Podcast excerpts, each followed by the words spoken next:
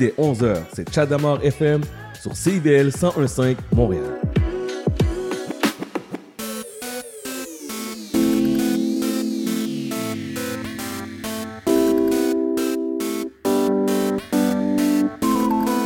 CIBL 1015 Montréal.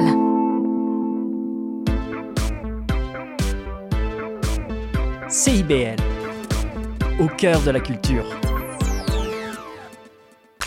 C'est intermittent jusqu'à Wellington. Vers la rive sud, congestion depuis Turcot, euh, parce qu'on a eu un accident tout à l'heure sur la 132. Bon, ben c'est clair, tu vas être en retard. Ouais, cool. J'ai de la gym. Parce que la 132 demeure encore occupée. Il est 9 h. CIBL. 101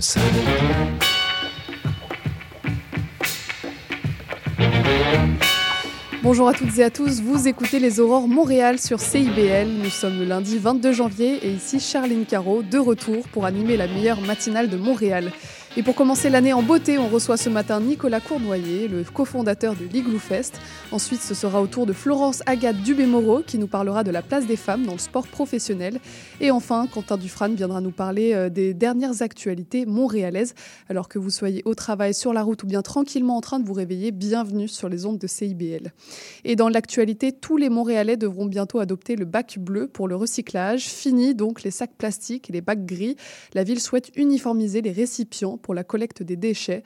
Selon l'entreprise qui coordonne le ramassage, cette mesure permettrait de réduire les coûts et de gagner en efficacité. Et puis vendredi dernier, Montréal a atteint moins 15 degrés pour la première fois de l'hiver. C'est une chose assez rare pour le noter puisque cette température n'avait pas été atteinte aussi tard depuis la saison 2001-2002. En temps normal, c'est vers la mi-décembre que l'on descend sous cette température. Selon Météo Média, cela n'empêchera pas des périodes de froid extrême comme l'année dernière notamment. Et puis en parlant de froid extrême, on continue sur CIBL l'entrevue du cofondateur de l'Igloo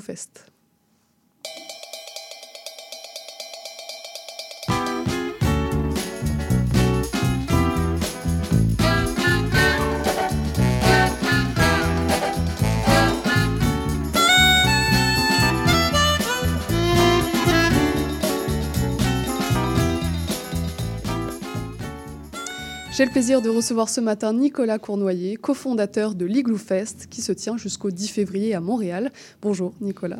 Bon matin. Il n'y a pas eu de neige pendant le temps des fêtes, mais il y en a eu pour euh, l'Igloo Fest. Tout va bien alors? Oui, en fait, euh, ce qu'il faut savoir, c'est quand on commence le montage, euh, fin décembre, début janvier, plus intensivement, c'est une bonne chose de ne pas avoir de neige. Oui. Hein, On commence au sol, de- oui. c'est ça, effectivement, ça arrangé. Mais bon, euh, ça a pris un petit temps, puis on avait hâte qu'il y ait de la neige parce qu'on veut que l'ambiance euh, soit Ah la oui, meilleure parce que possible. l'Igloo Fest sans la neige, ce n'est pas vraiment un Igloo Fest. Et cette année, c'est la 16e édition de votre festival. Et si vous ne connaissez pas, c'est donc un festival de musique électronique en plein air. Jusqu'ici, tout va bien, mais la particularité du vôtre, c'est qu'il a lieu en hiver à Montréal. Euh, Est-ce que vous pourriez déjà nous raconter un peu comment vous est venue l'idée saugrenue de monter un tel festival? C'était effectivement une, une idée saugrenue qu'on a trouvée nous-mêmes euh, un peu folle. Euh, ben, en fait, euh, nous, en 2003, on a créé le pique-nique électronique. On voulait que la musique électronique soit accessible, qu'elle soit démocratisée. Fait que donc, on a organisé un événement en plein air au Parc Jean-Drapeau en plein été, qui va du mois de mai jusqu'au mois de septembre. Mais après un certain temps, on a vu qu'il y avait, il y avait une, une demande pour ce genre d'événement-là. Puis on s'est dit, ben, qu'est-ce qu'on pourrait faire? On a fait des cabanes à sucre électroniques pendant cinq ans. Ah oui, fait que, ouais, on amenait des, des artistes, euh, on montait une scène dans un stationnement d'une cabane à sucre à chaque année, puis il y avait le rôle, l'espèce de mélange entre le folklore, la cabane à sucre et euh, la musique électronique qui est très urbaine. Et moment donné, dans une réunion avec mes trois comparses, euh, on s'est dit, ah, ben, on pourrait peut-être en faire un en, en hiver. On s'est tous mis à rire, puis on s'est dit, ah, ça n'a pas de bon sens, mais on commence à, à y penser. On dit, ben, il n'y a, rien qui se passe, en tout cas pour les jeunes adultes, euh, à Montréal en plein hiver. On s'est dit, ben oui, on pourrait transposer le concept de pique-nique électronique en plein hiver. il y a eu un ancêtre qui était le pique-nique électronique, euh, pique-nique électronique des neiges, qui était euh, au Parc Jean-Drapeau dans le cadre de la fête des neiges. Ça a duré deux ans. Et ensuite de ça, il n'y a pas de possibilité d'évolution. Fait que donc, on a eu une offre du Vieux-Port de Montréal. Et avec eux, en partenariat, on a créé Igloo Fest dans sa première mouture. Puis dès la première année, on a fait un week-end de deux jours. On a eu 2000 personnes par jour. Fait qu'on savait qu'il y avait une demande, qui, ouais. était, euh, qui était pour ça. Fait que c'est comme ça que l'idée nous est venue. Et qu'est-ce qui a fait que la blague, entre guillemets, de faire un festival en plein hiver euh, est, est devenue un projet concret? À quel moment vous vous êtes dit, ah ben en fait, c'est faisable Ah, ben, au- aussitôt qu'on a eu l'idée, puis que, comme je disais, on s'est, on s'est mis à rire, on, on s'est mis à penser, on disait, ben, il n'y a pas d'offre. On n'avait même pas besoin de faire de, de- de plan d'affaires pour savoir si ça fonctionnerait. Euh, on se disait, ben, on va essayer. Puis bon, on faisait un test dans le cadre de la fête des neiges. Fait que le risque était moins grand parce qu'il y a des installations qui étaient déjà euh, fournies par le parc Jean Drapeau. Fait que, on a fait l'essai. Puis déjà, la première année, on avait 1200 personnes qui étaient venues. On a créé un concours de- d'habits de, neige, euh, une pièce, le, le fameux One Piece hivernal, fluo, les vieux harnais, les, les, les habits de skidoo. Trouvés dans des garde-robes de grands-parents, de parents. Euh, et, on a su que les gens avaient le goût d'embarquer dans une certaine folie. Puis euh, ben, c'est comme ça qu'est né euh, le concept. Ouais, c'est ça, parce que comme vous le dites, habituellement, les festivals, ce sont, c'est aussi des vrais défilés de mode avec tous les festivaliers qui sortent leur plus belle tenue d'été. Mais l'Igloo Fest, c'est aussi le cas, puisqu'il est tout aussi réputé pour euh, ses outfits euh, créatifs. Comme quoi, l'hiver est en fait pas vraiment un obstacle à l'Igloo Fest. Non, c'est pas un obstacle, mais en même temps, sais, nous, on se disait, ben, tout le monde avec une tuque, un manteau, tu peux pas avoir le même niveau de style. Quoi, on- quoi qu'on Quoique. s'est trompé, trompé après ma barre, mais on s'est dit, hey, le ridicule ne tue pas. Ouais. Faisons un concours de One Piece, puis que les gens aient l'air. Et ça a marché. Euh, ben oui, ça a marché. puis, puis, évidemment, l'évolution de la mode en hiver a évolué euh, depuis, euh, depuis 20 ans. Fait que ça- oui, ça nous aide. Puis, il y a des gens qui fabriquent, puisqu'on fait encore le concours avec des prix, les gens fabriquent leur truc. On a des thématiques à chaque fin de semaine. Puis, c'est beau de voir ça. Puis, ça amène une ambiance de carnaval en plein hiver. Oui, bien sûr. Euh, Montréal a vraiment fait de l'hiver un atout au niveau euh, du tourisme, des loisirs. On voit se développer de plus en plus euh, d'événements en hiver à travers euh, cette volonté-là de faire vivre la ville tout au long de l'année. Est-ce qu'on peut dire que Montréal est à la pointe des loisirs euh, d'hiver? Est-ce que c'est une ville assez euh, euh, précurseur? Dans ce domaine-là? On avance, on s'améliore, mais il y a encore du chemin à faire. Ah oui. Ben, c'est parce que ça va prendre, c'est beau avoir des idées, des installations, des, euh, des infrastructures, mais il faut que les gens embarquent aussi dans, dans cette volonté-là. Depuis. euh, c'est ça. Quand nous, on a commencé, il se passait absolument rien. Puis là, on le voit qu'il y a beaucoup plus d'initiatives. Des fois, euh, tu sais, euh, les gens de, de, de, de Go Vélo qui ont fait un tour d'hiver. euh, c'est reparti, ça va peut-être revenir un jour, je l'espère. Mais oui, il y a de plus en plus d'infrastructures, les patinoires réfrigérées. Ça amène beaucoup de monde. Mais c'est ça, il y a encore du travail à faire. Puis il y a une volonté présentement qui est politique, euh, autant provinciale, mais nous, on est en discussion avec Tourisme Montréal, avec la Ville de Montréal, Ouais. euh, avec le quartier des spectacles, pour qu'on embrasse encore plus notre nordicité, puis qu'il y ait un calendrier qui part de fin novembre, quand la, la patinoire de l'espace tranquille, euh, de la place tranquille, euh, commence jusqu'à la fin mars. Fait que nous, on y contribue. Igloo Fest est quand même là pendant quatre week-ends. Euh, depuis l'année passée aussi, on a des samedis après-midi gratuits, de 1h l'après-midi à 6h, parce qu'on va inviter aussi les familles. Igloo Fest étant 18 ans et plus, euh, c'est pour les soirées, mais on s'est dit on voulait rendre ça accessible. Il y a des DJ, on a euh, toutes les activités, on rajoute de l'animation euh, plus pour les familles, mais c'est important pour nous pour qu'on embrasse. C'est tous les samedis. Espérons que dans quelques années, on soit capable de faire aussi des samedis dimanches, l'offre, si la demande est là. Alors on entre dans le vif du sujet au niveau de l'organisation. À quels détails il faut penser, à quelles exigences il faut se plier lorsqu'on monte un tel festival en plein hiver Ben, que tout est plus compliqué. Euh, c'est- plus dur sur les équipements. Fait que donc, ça dépend. Il faut s'adapter à la météo. Pendant une période de montage, euh, quand il y a une tempête de neige, c'est une chose. Quand il y a du verglas, c'en est une autre.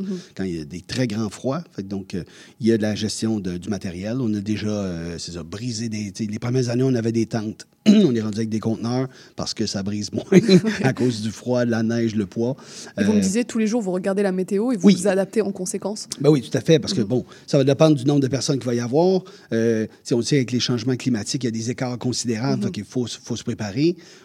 Euh, vous parliez tantôt du froid extrême de l'année passée. Nous, on est en plein événement. On s'est posé la question, est-ce qu'on Ouais. annule, on annule pas? Parce qu'il y a eu donc un week-end à moins 40 de ressenti. Ouais. Et on a vu toute cette. Vous avez fait beaucoup de prévention, Ouais. euh, de sécurité autour de. On rigole pas euh, avec Non, des tout moins à fait. 40. C'était la première fois qu'on permettait le remboursement des gens. Fait Ah qu'on- oui, on, devait, on avait une prévision d'environ à peu près 5000 personnes. Il y, en- il y en est venu 2500. Mhm. Mais il y avait une étiquette à respecter. Si les gens ne respectaient pas certains euh, éléments vestimentaires, on les refusait Mhm. carrément à la porte.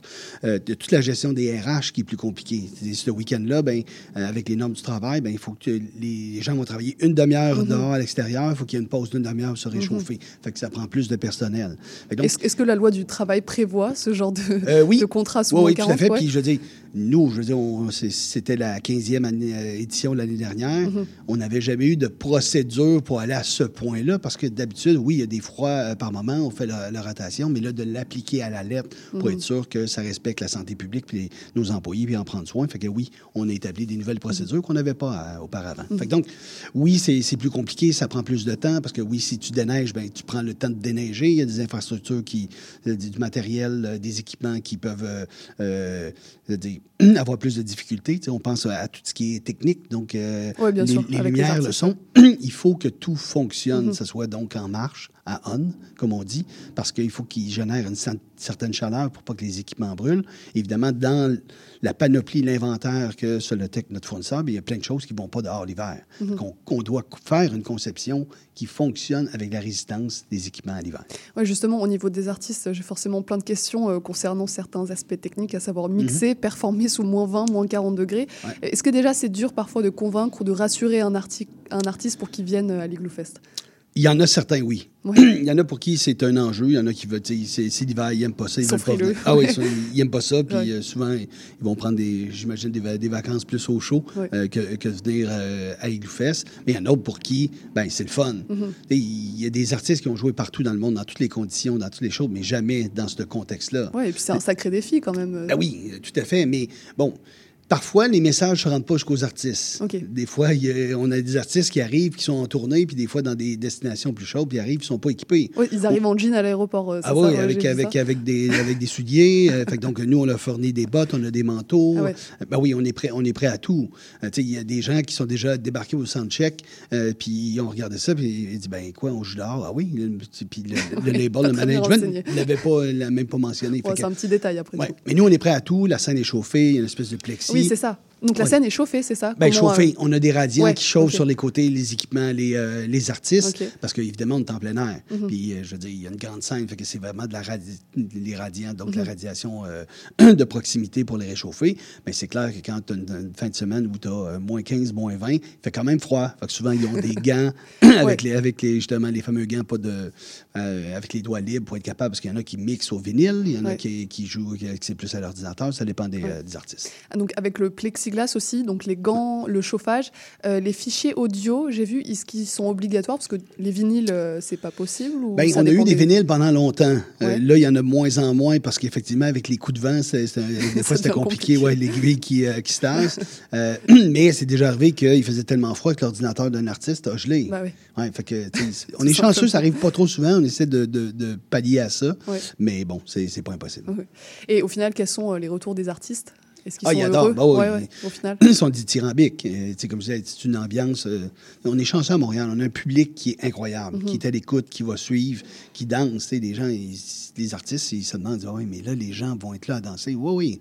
Puis il y a est un des- côté euphorique aussi de danser sous la neige dans des conditions extrêmes. J'imagine que c'est vraiment Ben, de combattre les éléments. Ouais. Je, le- je le dis souvent, c'est, c'est- je veux dire, c'est un élément unificateur euh, Ouais. des gens. Quand il fait très, très froid, tout le monde se dit Hey, nous, on est des guerriers, on est là, c'est- on, on apprécie. Alors que quand une, une température idéale, il fait moins 5 avec une neige qui tombe, ça devient fou. sais. Mhm. Puis ça aussi, tout ce qui est éclairage, scénographie est différent parce qu'il y a réflexion sur les flocons. Puis les artistes, évidemment, sont marqués par une telle expérience parce qu'ils ont peu, pas, pas souvent la chance de Mhm. jouer dans un tel contexte. En effet.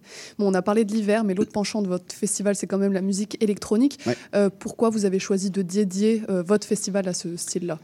Euh, ben, comme j'expliquais, au, dé- au début des années 2000, la scène de, de la musique électronique était quand même florissante en À développement. Montréal. Oh, et à Ouais. Montréal, donc développement fin des années, plus commercialement, je dirais, Mhm. fin des années 90, début 2000. Mais donné, ça a un peu implosé. Mhm. Euh, les prix ont augmenté, le- le- l'espèce d'esprit, le plur, peace, love, unity and respect se Mhm. perdait un peu. Puis on est allé dans un festival qui était justement euh, toute la nuit en plein air, puis on a réalisé qu'au lever du soleil, d'être dans un format diurne, c'est intéressant. Et c'est de là qu'est venue l'idée. On s'est dit, bon, OK, on va, on va sortir la musique électronique du milieu où il y a plein de préjugés, on s'entend, ça, ça parle de drogue euh, et toutes sortes de choses. Et, hey, on va le mettre dans un cadre diurne, accessible à tout le monde. Donc la volonté de l'offrir au grand public, en Oui. fait, ouais, de le démocratiser. Exactement. C'est ce qu'on voulait faire. Puis dans un cadre qui était diurne. Euh, puis la faire connaître, la musique éle- électronique, parce qu'il y a beaucoup d'excellents artistes montréalais. Tu sais, On était la plaque tournante de musique électronique là, dans ces années-là là pendant un certain temps avant de se faire voler la vedette par Berlin. Mais, mais je veux dire, on voulait les faire connaître, puis ben, dans une ouverture d'esprit. Puis c'est un peu ça, le pique-nique, Igloo Fest, c'est un microcosme euh, de Montréal. Il y a des gens de tout, de tout style, classe sociale, âge. Oui, justement, parce que malgré la réputation donc, internationale maintenant de l'Igloo Fest, du Ouais. pique-nique, il y a toujours des artistes locaux à la programmation. Vous Mhm. tenez vraiment à ce choix-là? Tout à fait. Les, les premières années, sans les artistes d'ici, euh, je veux dire, Picnic n'aurait pas euh, survécu parce que tu sais, on avait des ententes. Si c'était annulé, on les payait pas. Puis euh, même chose pour le parc euh, Jean Drapeau. Fait que donc, on a évolué là-dedans. Puis à un certain moment donné, ben, on t'a rendu à évoluer et avoir des artistes internationaux. Quand on a eu de plus en plus, on trouvait qu'il y avait moins de place pour la, la- la programmation locale. Puis c'est à ce moment-là qu'on a décidé de créer une deuxième scène, autant à Picnic qu'à Igloo Fest, euh, pour pouvoir les mettre en vedette. Puis ça, on continue, ça se poursuit d'année en année. C'est important pour nous parce que c'était au cœur de notre développement. Mhm. Alors en hiver, il n'y a pas trop de concurrence, quoique, mais en été, il y a des dizaines de festivals de musique en plein air, et c'est une saison que vous connaissez bien aussi, puisque vous êtes aussi le cofondateur des pique-niques euh, électroniques. Selon vous, qu'est-ce qui fait un bon festival? C'est quoi la recette?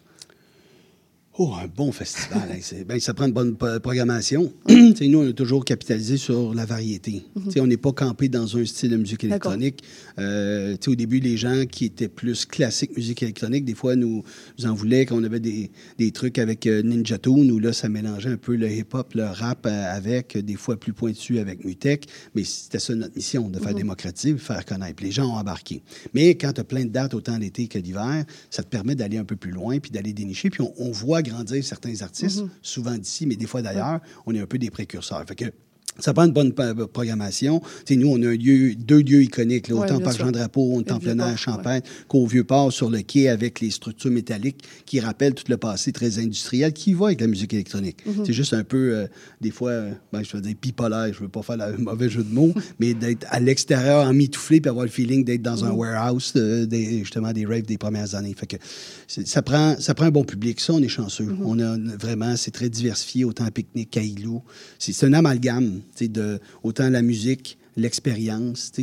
une expérience sociale immersive avec quand même un côté edge, même si on est de plus en plus euh, connu, mais on, on est quand même hors des sentiers battus pour beaucoup de monde. Alors j'ai quelques questions courtes pour finir. Tout Ouais. d'abord, c'est quoi le meilleur concert que vous ayez vu euh, à l'Igloo Fest? Celui dont vous êtes le plus fier Ben, euh, oh, il y, en a- il y en a plusieurs, mais un qui a été euh, mémorable, c'était euh, Buraka San Sistema. Mhm. Euh, donc, c'est un groupe portugais qui était venu, qui, eux, ne savaient pas du tout qu'ils s'en venaient jouer dehors, mais des gens super dynamiques. Ils ont embarqué dans le trip, puis on leur Ouais. a fourni des, des One Piece, puis à un certain moment donné, ce qu'ils ont fait, c'est que dans leur performance, ils ont demandé à tout le monde de s'agenouiller. Là, musicalement, on était dans un, dans un build-up qui est arrivé à un climax où tout le monde se mettait à sauter. Ouais. Puis là, je veux dire, on avait une température idéale. Je vous en parle, j'ai encore des frissons. c'était juste fou. Le côté éclaté, la communion de tout le monde, ça, c'était vraiment Ouais, c'est pour l'ambiance qu'ils ont mise. oui, tout Ouais. à fait. Mais euh, je veux dire, on a eu des Carl Cox, euh, Paul Cardrunner, il y a- eu des performances de DJ. Des fois, c'est un contexte de ce qui se passe. Mhm. Sais, Moi, je me souviens, le record de froid précédent de l'année passée, c'était Fortet. Mhm. Euh, puis, je veux dire, si on était un peu moins, c'était moins 30, moins 35, quand même ressenti. Mais les gens qui sont là, ils sont là pour la musique. Mhm. Ça danse, c'est pas pour flasher. Fait que c'était des fans finis. Mhm. L'ambiance pour danser, on avait de l'espace à moins de monde. Mais pour moi, c'est une des, des- des- des- des plus belles choses. Mhm. Il neige, t'es là, il fait froid, tout le monde se regarde, mais on est là pour les bonnes raisons. Et justement, c'est quoi la température idéale pour une soirée à l'Ig- à l'Igloo Fest, euh, selon vous? Ben, il faut pas que ça soit trop chaud parce Ouais. que sinon, ça vient, euh, ça vient de la gadoue, de la slush au sol. Mais pas trop Euh, froid non ben, plus. Pas trop ouais. froid. Tu sais, pour que les gens, tu sais, tu sais, je pense qu'on va l'avoir cette semaine, un peu cette température-là. Quelque part entre 0 et moins 5. Ah. Ok. Et quand il y a une belle neige qui tombe, ça devient féerique. Ouais, ça sûr. amène complètement une autre dimension. Fait que Pour moi, ça- c'est la plus belle température. La pire météo que l'Igloo Fest ait connue C'était moins 40 de l'année dernière euh, Euh, non, parce que là encore, c'était des irréductibles. Ceux qui étaient venus, ils étaient Ouais. prêts. Fait que c'était bien. Mais oui, c'était froid, c'était brutal. Tu sais, moi, j'avais un One Piece Canada Goose euh, avec des combines, tout ça, des lunettes de ski, cagoule. On est prêt. Oui, Ouais. j'étais prêt. Mais c'était vraiment une expérience spéciale. Euh, non, on a eu de la pluie. C'est arrivé, Ouais, euh, Ouais. avec, comme je disais tantôt, avec les changements climatiques, on a de plus en plus de redoux. Quand il mouille en plein événement, tu n'as pas le goût de ça. Mhm. Mais la fois, à part le grand froid, où on a failli vraiment annuler, c'était à cause de vent. Il y avait des vents de- toute la journée avec des rafales à 80 km/h. Ça, s'il y a un objet qui passe, ça peut être, euh, tu peux blesser quelqu'un. Heureusement, c'était descendu le soir, mais le vent le verglas aussi peut être dangereux. Très bien. Eh ben, merci beaucoup, euh, Nicolas, d'être venu nous parler de votre événement assez euh, extrême, mais ma foi plutôt sympathique. Euh, L'Igloo Fest, c'est donc jusqu'au 10 février. Vous pouvez retrouver tous les infos, toutes les infos et la billetterie en ligne, bien sûr. Merci beaucoup. Et puis, bon festival, Nicolas. Merci beaucoup. On continue avec l'entrevue euh, de Florence Agathe Dubé-Moreau pour parler de la place des femmes dans le sport professionnel. Vous cherchez une activité ludique et rassembleuse? Inscrivez le Bingo Radio de CIBL à votre agenda. Chaque semaine, courez la chance de gagner 3500 dollars en prix. Invitez vos amis et jouez avec nous tous les dimanches dès 13h. Pour participer, procurez-vous les cartes de jeu du bingo de CIBL dans un point de vente près de chez vous. Pour trouver des lieux, visitez notre site web au cibl1015.com sous l'onglet Bingo Radio de CIBL. À dimanche prochain et bonne chance!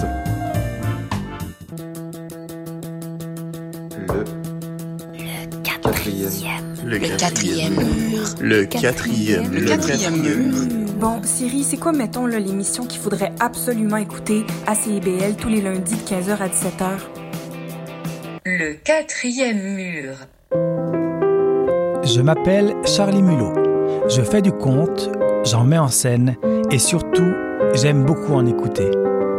Tous les vendredis à 20h, je vous donne rendez-vous pour la cabane à contes.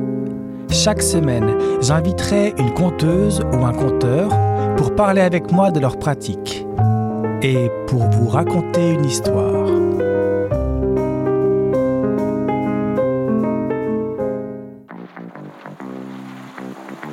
Il y a du nouveau à CIBL. Nous sommes fiers de vous présenter notre palmarès indépendant, les 30 Glorieuses.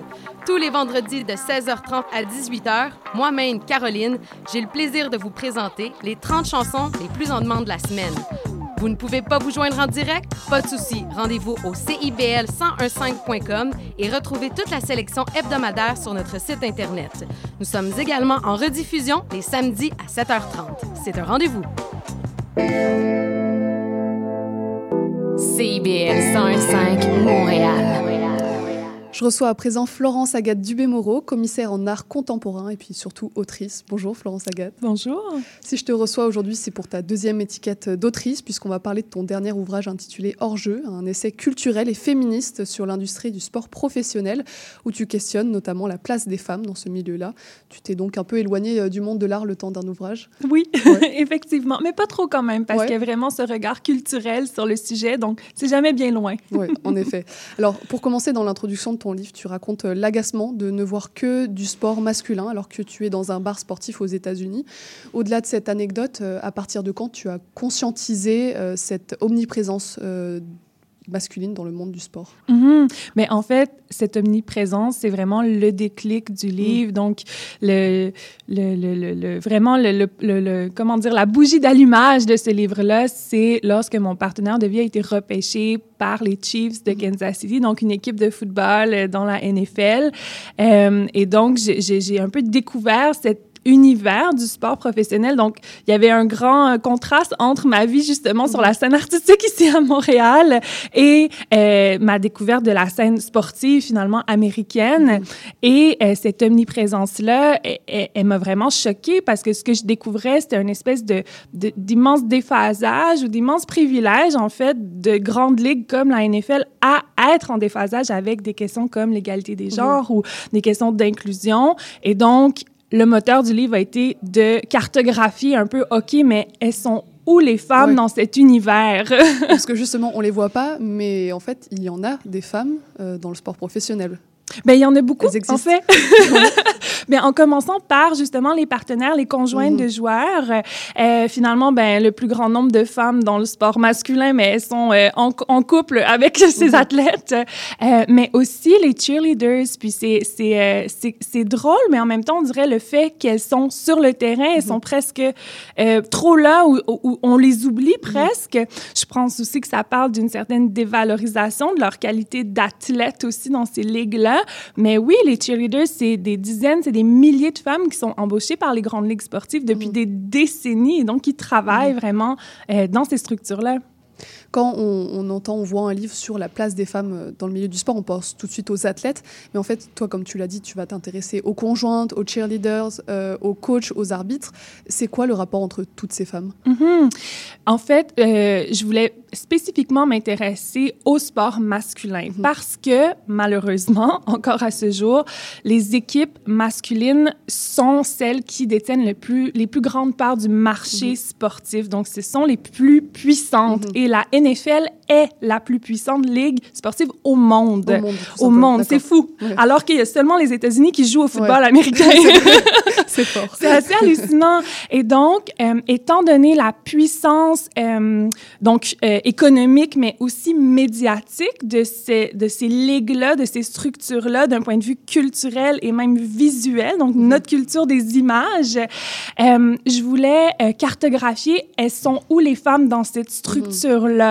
Et donc, oui, effectivement, mon regard s'est dirigé vers les conjointes de joueurs. Donc, c'était mon expérience personnelle, mais ensuite les cheerleaders et arbitres, coach et aussi cadres, parce que au fil des dix dernières années, qui correspond aussi à moi, mon expérience dans cet univers-là, euh, on a vu arriver les premières coachs, les premières arbitres, les premières dirigeantes aussi de ces ligues-là. Et donc, c'était important pour moi de les mettre en dialogue aussi et de voir, bon, quels sont euh, les stéréotypes ou les embûches avec lesquelles elles doivent composer. Est-ce qu'il y a des points de contact, des, des différences? Comment est-ce qu'on peut réfléchir à toutes ces postures-là?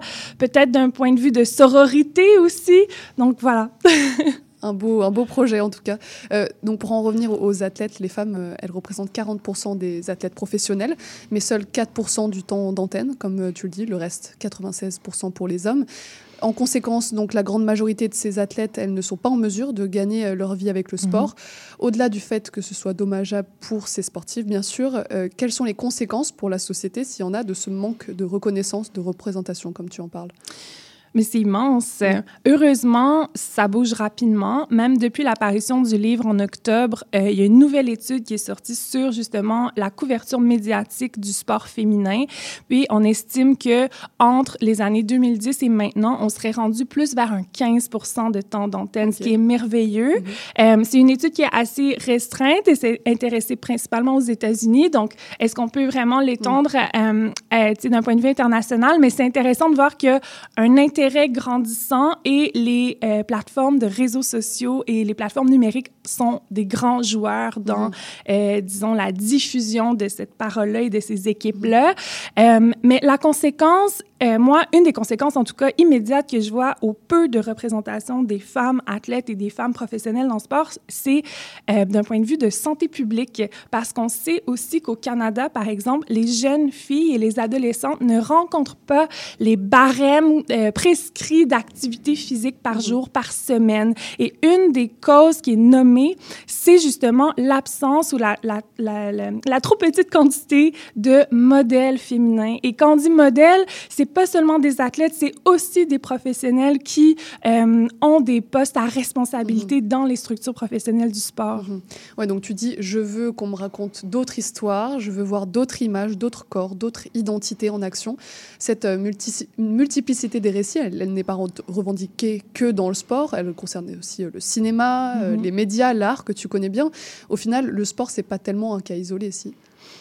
Mon Dieu. Puis ça, c'est tellement intéressant parce que depuis justement l'apparition du livre, il y a plusieurs femmes qui sont venues me voir pour me dire je, je lisais ton livre sur le sport et je reconnaissais certaines dynamiques que j'ai constatées en cinéma, justement, ou en finance, ou euh, mon conjoint est en politique, par exemple. Donc, c'est, tu sais, je veux dire, ces motifs-là d'exclusion, de sexisme, on les connaît. Oui, ils tu sont... décris un schéma sociétal, en fait. Ouais, Absolument. c'est pas une bulle, le sport. Ouais. C'est des grandes dynamiques patriarcales qui sont reproduites. Puis là, on a affaire, euh, dans le cas de l'industrie sportive, à un boys club qui est tellement euh, tissé, serré et puissant économiquement euh, qu'il qu'il a, comme je disais au début, encore ce privilège-là de ne pas se mettre à jour aussi rapidement qu'on dirait que le reste de la société est en train de le faire finalement. Donc le sport est comme une sorte de bulle qui, qui est en retard et qui conserve encore euh, tous ces problèmes de sexisme, d'homophobie, euh, alors que la société tend à plus progresser. Ben moi c'est ce que c'est mon constat au, au- au- à la conclusion disons de ce change de ce comment dire de ce chantier finalement de d'écriture et de recherche qui entoure le livre. Euh, J'arrive un peu effectivement à ce constat que pour moi le sport est en déphasage et c'est urgent qu'ils se mettent euh, justement en phase avec des valeurs sociétales actuelles. Mhm. Et oui, moi, je parle de la place des femmes dans le sport à partir de mon expérience. Je parle de questions féministes, mais on peut ouvrir à tous les enjeux, effectivement, de racisme, de capacitisme, d'homophobie, de transphobie qui plombent le sport depuis aussi des décennies. Tu sais, le sport, je crois qu'on doit se rappeler qu'il a été érigé par, euh, disons, un club select de personnes qui ont exclu énormément de personnes pendant très, très, très longtemps. Mhm. Sais, euh, les Jeux olympiques arrivent cet été. Y C'est la ouais. première fois qu'on a autant d'athlètes féminines que masculines dans l'histoire des Jeux modernes. C'est assez hallucinant, tu sais. C'est pas une compétition euh, récente. Donc, euh, Non, on s'entend là-dessus. Euh, Justement, je voulais y venir. La parité, euh, elle, est, elle, est, elle a été mise en œuvre à Paris. Toi, tu es ravi de cette mesure? Est-ce que ça reste quelque chose de symbolique pour toi ou c'est une vraie avancée? Ah, c'est une grande question. Je pense que ça parle d'un certain euh, momentum en ce moment. Je pense que ça parle de, euh, je l'espère, d'une volonté euh, sociétale en ce moment de justement revendiquer que le sport soit plus paritaire ou soit paritaire. Euh, je crois qu'on on- on vit un moment historique où si le livre était sorti il y a trois ans, il y a cinq ans, on serait pas au même endroit. Mhm. On est vraiment dans un moment où l'histoire s'éc- s'écrit presque à chaque semaine. Les statistiques changent rapidement. On bat des records de- d'auditoire, de, codes d'écoute. Il y a vraiment un engouement et je pense un, un certain sentiment que euh, c'est l'heure. c'est maintenant. Il on est rendu là, on doit l'exiger en tant que même que spectateur, spectatrice, de, de, de, de, de demander au, euh, au sport qu'on consomme, aux équipes, aux ligues et même aux instances politiques de, de mettre en œuvre euh, un sport qui est plus égalitaire, point. Parce, qu'on, parce que c'est- un non-sens qu'on ne soit pas là en ce moment. sais. Pour toi, il y a, l'air d'avoir beaucoup de motifs d'espoir, mais est-ce que de l'autre côté, il n'y a pas quand même un, un camp, euh, un gros camp de résistance, que ce soit euh, du côté des marques, du, du commercial, du côté d'un certain public masculin, du côté des joueurs qui n'ont aucun intérêt, à part euh, celui de l'éthique, à faire bouger les choses de ce côté-là? Hmm. Je ne sais pas si au niveau des joueurs, il n'y a aucun intérêt. Je pense que les arguments euh, financiers qui sont évoqués plus à hauteur de ligues ou de franchises et de commanditaires ou de diffuseurs aussi, euh, tendent à changer. Euh, bien sûr, le travail est énorme encore, puis c'était important pour moi avec le livre d'apporter des pistes de solutions et euh, certaines aussi pistes d'espoir, mais réalistement, euh, bien sûr, le travail est encore immense.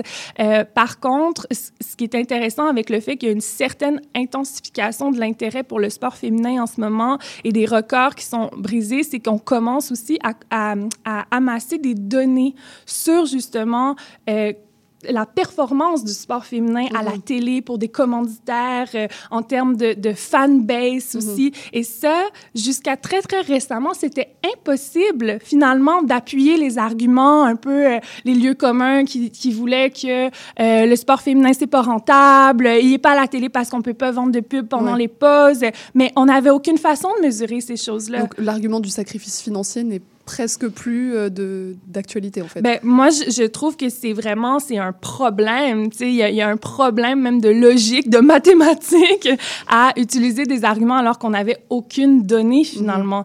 Donc, ce qui est intéressant en ce moment avec le fait que les, les, les, les équipes féminines accèdent aux heures d'écoute in- intéressantes, accèdent à des stades intéressants pour jouer leurs matchs, on, on est capable d'amasser des données et de maintenant prouver financièrement qu'on fait ça le comble, les, les, les gens sont au rendez-vous, les fans, euh, par exemple, achètent les accessoires et la marchandise. Et, y a- a- si on veut aller dans l'argument économique, en ce moment, on est en, en tout cas en train de construire des, des, des outils pour pouvoir y répondre et pouvoir finalement aussi construire la valeur de ces athlètes-là euh, féminines euh, pour qu'elles puissent justement euh, s'inscrire dans une certaine économie du sport plus large où des grands commanditaires vont vouloir s'associer à certaines femmes dans l'industrie du sport. Et ça, ultimement, mais ça rayonne sur l'ensemble du sport féminin et des athlètes féminines. Ok, donc il y, a- y y a du progrès quand même en cours. Parmi les femmes dont tu analyses la place, il y a aussi les conjointes de joueurs. C'est quoi le rapport avec le monde du sport professionnel? Parce qu'elles ne prennent pas directement part à la scène sportive. Oui, mais c'est intéressant ça parce que euh, justement, j'avais envie de faire un peu l'argument contraire ou d'essayer de prouver le contraire, donc d'apporter de, l'idée que ces femmes-là, même si elles n'occupent pas un poste rémunéré dans les structures sportives, elles ont un rôle très actif dans euh, les structures professionnelles du sport. Euh, je pense que c'est un rôle qui est euh, très stéréotypé, qui euh, souffre de certains, euh, justement, de certaines images plus négatives ou plus, euh, c'est ça, stéréotypé associé mm-hmm. à elles. Et j'avais envie de justement utiliser mon expérience terrain de la NFL pour euh, raconter ces femmes-là, raconter leur quotidien, raconter les, les, décisions devant lesquelles elles sont placées dans cette industrie-là.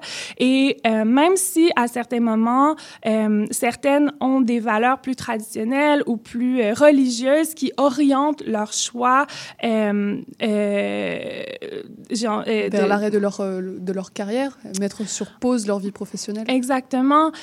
Malgré ça, je voulais le faire sans porter de jugement sur ce type de décision-là et plutôt réfléchir ou dénoncer, en fait, euh, encore une fois, une grande ligue comme la NFL qui finalement capitalise, à mes yeux, sur un système justement patriarcal de valeurs traditionnelles où on va euh, assumer, prendre pour acquis complètement que euh, ces femmes-là vont, vont, vont, vont, accepter un rôle de soutien, vont se donner corps et âme pour prendre en charge toute, justement, la charge mentale, la charge des enfants, le travail invisible pour finalement s'assurer que tout autour de l'athlète, donc de leur conjoint, tout est optimisé pour son travail, donc la performance sur le terrain.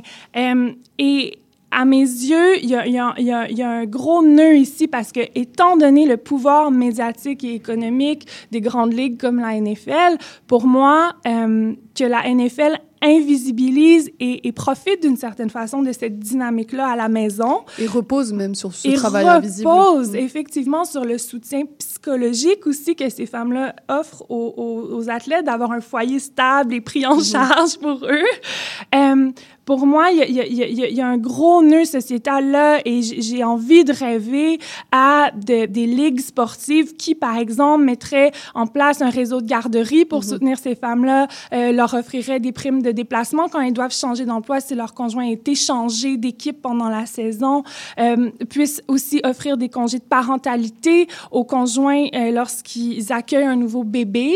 Euh, et ultimement, il faut effectivement reconnaître qu'il y a un immense privilège qui entoure ces familles-là dans la NFL. Il y a un privilège social, il y a un privilège financier mm-hmm. des familles qui, qui, qui, qui, évoluent dans la NFL, mais qu'une ligue comme la NFL euh, mette en place ce type de, de mesures-là pour promouvoir une égalité dans le noyau familial, mm-hmm. pour moi, je vois un potentiel euh, immense de sensibilisation et d'éducation même à des millions de familles à l'extérieur de la NFL. parce qu'on en parlait, en fait, le sport, ça reflète euh, ce qui se passe en société. Et ce travail euh, de ces femmes au foyer, invisible, gratuit, on le retrouve aussi dans toutes les autres sphères, sauf que dans le sport, il est, il est beaucoup plus euh, systématisé.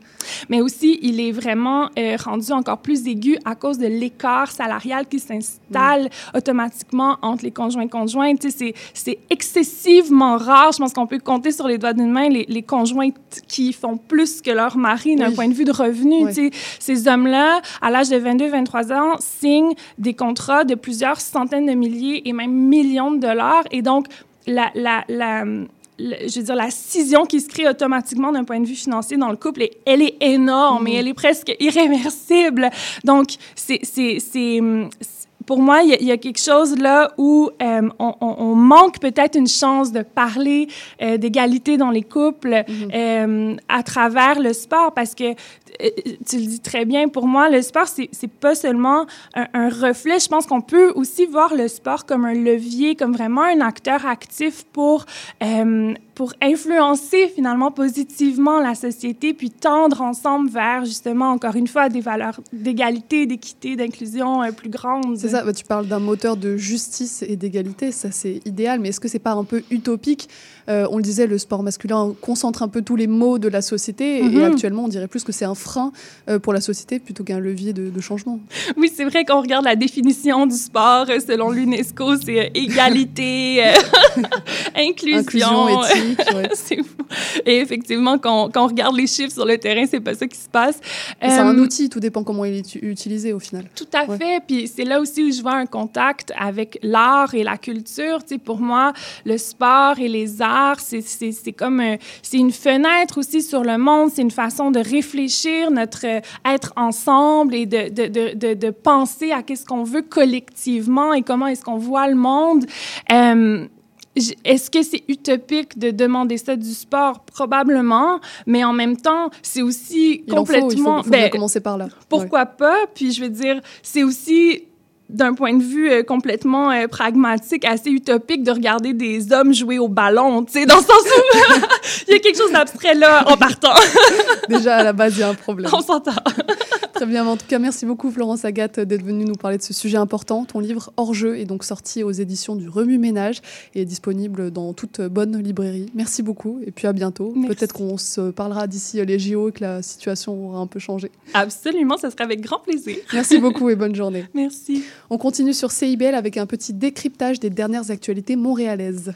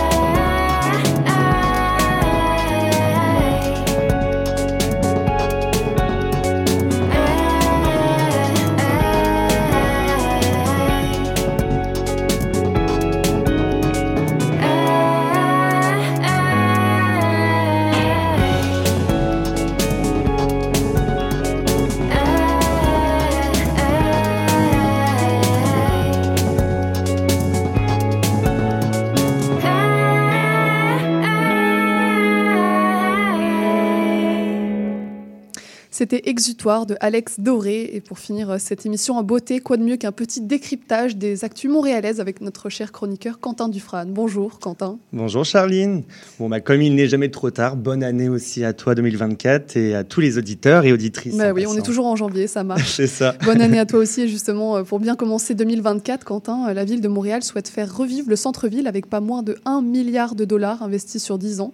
Euh, concrètement, c'est quoi le projet? Bon, bah, c'est une grosse annonce que la ville de Montréal a faite l'année- la semaine dernière. Bon, euh, d'abord, la ville ben, souhaite distinguer euh, les quartiers pour euh, ce faire. Bien, elle souhaite miser notamment sur le mobilier urbain. Euh, L'objectif derrière tout ça, eh bien, c'est de renforcer euh, eh bien, la personnalité de chaque quartier du centre-ville. Bon, on se souvient, à l'été dernier, ça avait été le cas notamment euh, aux abords du village. La ville avait décidé d'ajouter des sculptures en fait, d'animaux euh, à son entrée pour redonner un peu d'éclat, mais aussi améliorer le sentiment de sécurité dans le quartier en favorisant notamment l'occupation de l'espace public. Très bien. Et après le mobilier urbain, je crois que la ville de Montréal veut faire du quartier latin le quartier de la francophonie, comme l'a déclaré Valérie Plante. Oui, en effet, donc le quartier sera dorénavant désigné comme étant le quartier de la francophonie, notamment en raison bien des grandes institutions francophones qui s'y trouvent. Bon, la ville a bien insisté sur le fait que le nom de quartier de la francophonie est bien une dénomination symbolique et qu'en aucun Mm. cas il ne s'agit là du nouveau nom officiel du quartier latin. Mhm. Bon, la mairesse en a d'ailleurs profité pour réitérer euh, l'engagement de l'ensemble du territoire montréalais dans la préservation de la langue française. Bon, en tout cas, le cœur de la francophonie montréalaise devrait battre en plein quartier latin et un des lieux emblématiques de la francophonie sera, bien sans, équi- sans équivoque, pardon, la maison de la, la chanson et de la musique du Québec qui ouvrira ses portes à l'horizon de 2026 dans l'ancienne bibliothèque Saint-Sulpice de Montréal. Et au-delà au -delà de la francophonie, ce quartier devrait devenir aussi très important, le chef-lieu des nuits montréalaises endiablées. Oui, c'est en tout cas ce à quoi aspire la ville de Montréal en y implémentant la première zone 24 heures Ah de oui. la métropole. Bon, ce projet pilote va permettre entre autres à certains commerces bien du quartier latin de rester ouverts toute la nuit et les permis d'alcool seront aussi prolongés jusqu'aux petites heures du matin pour les fêtards des petites heures.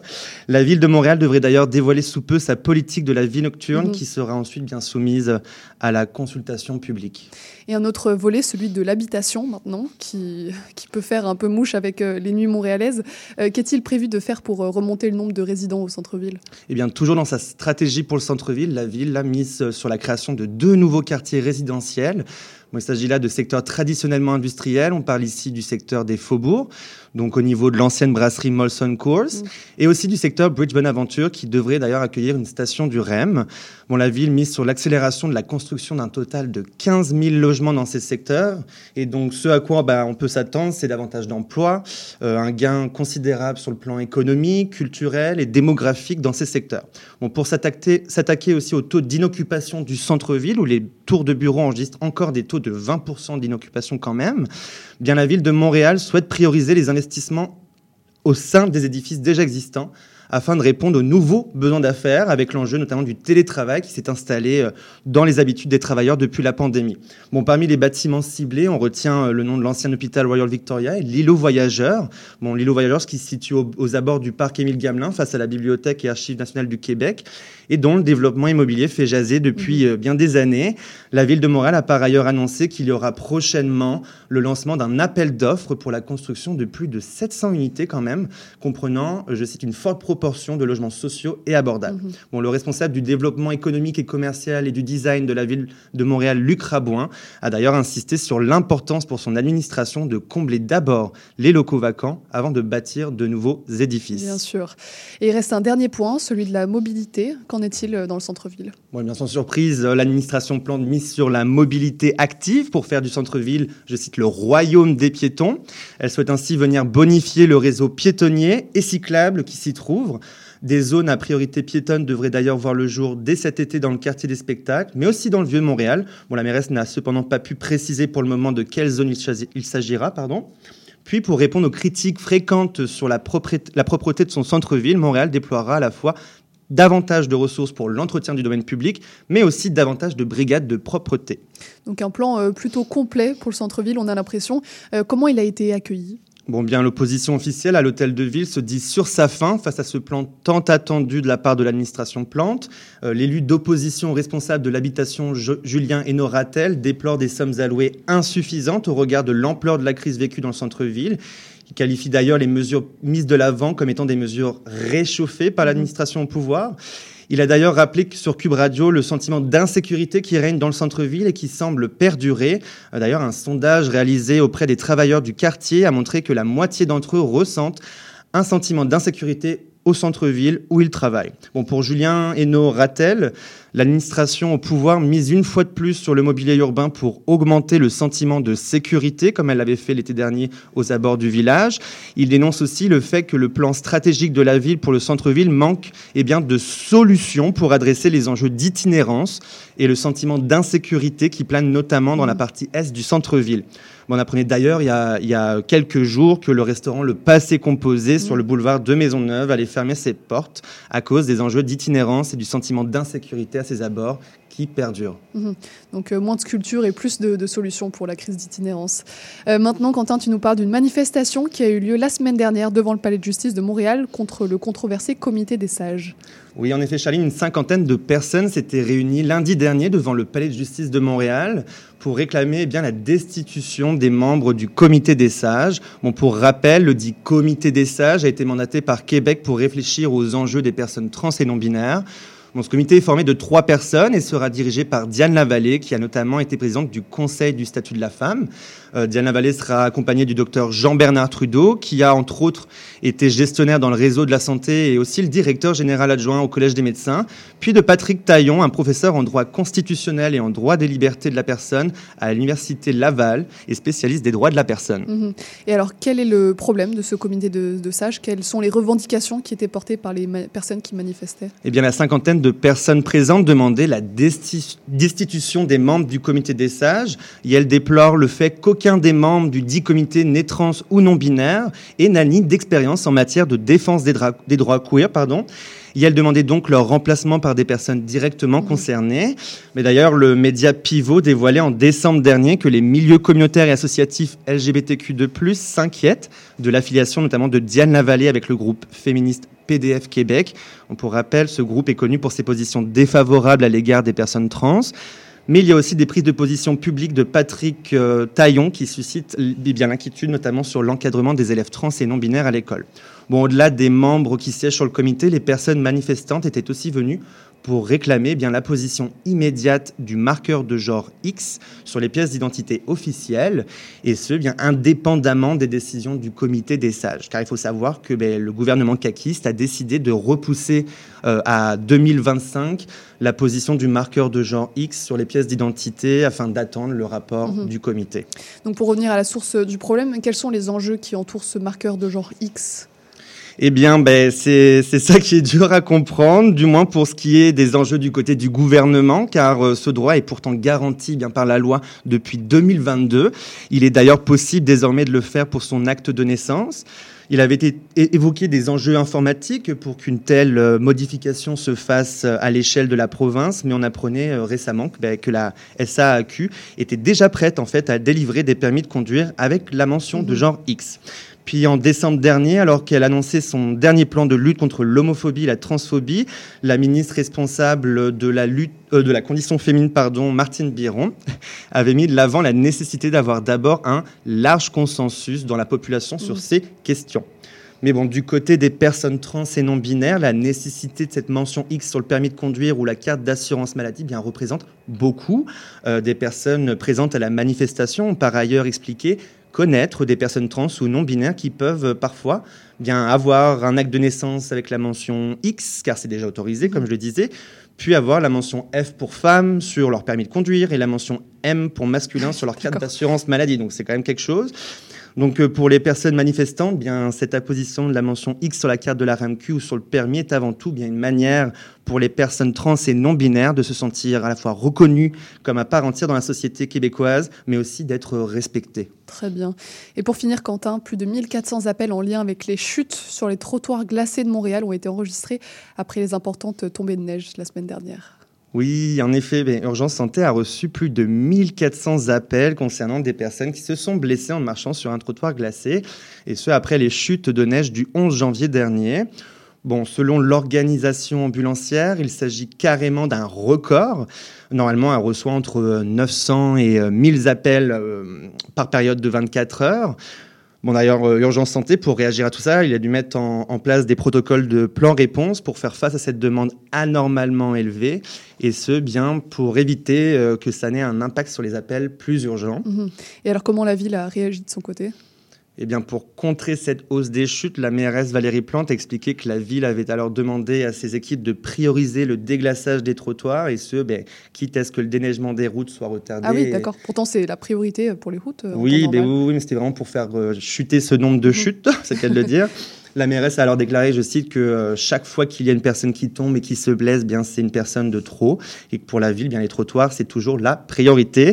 Elle a par ailleurs précisé que ces mesures avaient permis, eh bien, de diminuer le nombre de chutes dans certains arrondissements quand même. Très bien. Et ben, méfiez-vous euh, des trottoirs euh, glacés. Tu feras attention en rentrant. Oui. Merci beaucoup, Quentin, pour euh, ces actus. On se retrouve dans deux semaines pour un nouveau décryptage. Et en attendant, à bientôt. À dans deux semaines. Restez avec nous pour la clôture de l'émission et puis le programme de demain.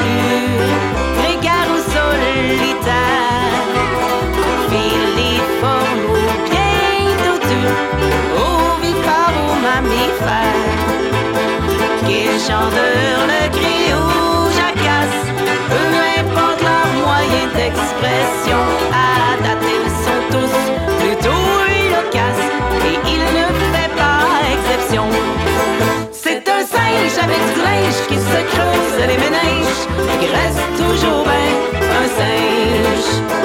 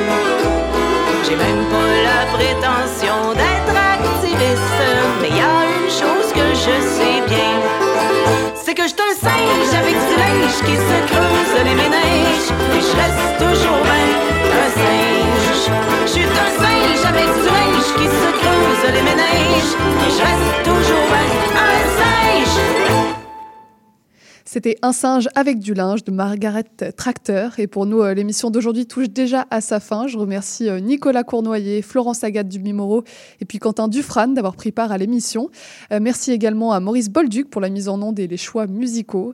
Demain, on reçoit pour une grande entrevue deux photographes urbains montréalais, sans oublier une chronique sur les finances personnelles et puis une autre chronique sur la décroissance.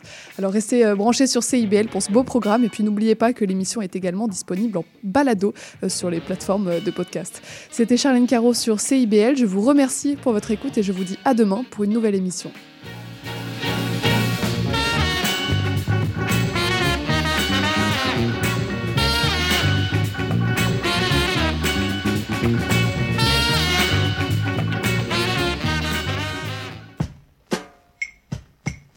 Depuis plus de 30 ans, le journal mensuel Écho Montréal est le fier porte-parole de l'actualité politique, économique, sociale et culturelle au cœur de Montréal. Distribué gratuitement et rejoignant 200 000 lecteurs, Écho Montréal est aussi un véhicule publicitaire polyvalent en répondant efficacement aux besoins de différents annonceurs, comme dans l'immobilier ou tout simplement pour y afficher avis public ou services professionnels. À lire ce mois-ci dans Écho Montréal. Le Stade olympique, un trésor caché, difficile de sourire à Montréal, 2024 des résolutions et des contradictions, Immobilier 2024, investir dans l'immobilier, le fanatisme des syndicats. Pour en savoir plus, nous vous invitons à visiter notre plateforme numérique à écomontréal.com ou à composer le 514-844-2133. 514-844-2133. Chez Éducalois, On sait que la loi, c'est pas toujours facile à comprendre. mais nous sommes là pour vous aider à y voir plus clair. Alors arrête de tourner les coins ronds. Et renseigne-toi avec Angle droit Chaque mardi de 11h à 11h30. sur CIBL au 1015, C'est un rendez-vous parce que savoir. c'est pouvoir. Western, c'est l'émission animée par moi-même, Seba, où je fais jouer du vrai country d'ici d'Acadie et d'ailleurs issu de ma collection personnelle de vieux 33 tours. Western, chaque dimanche matin à 11h et en reprise le lundi après-midi à 13h sur CIBL.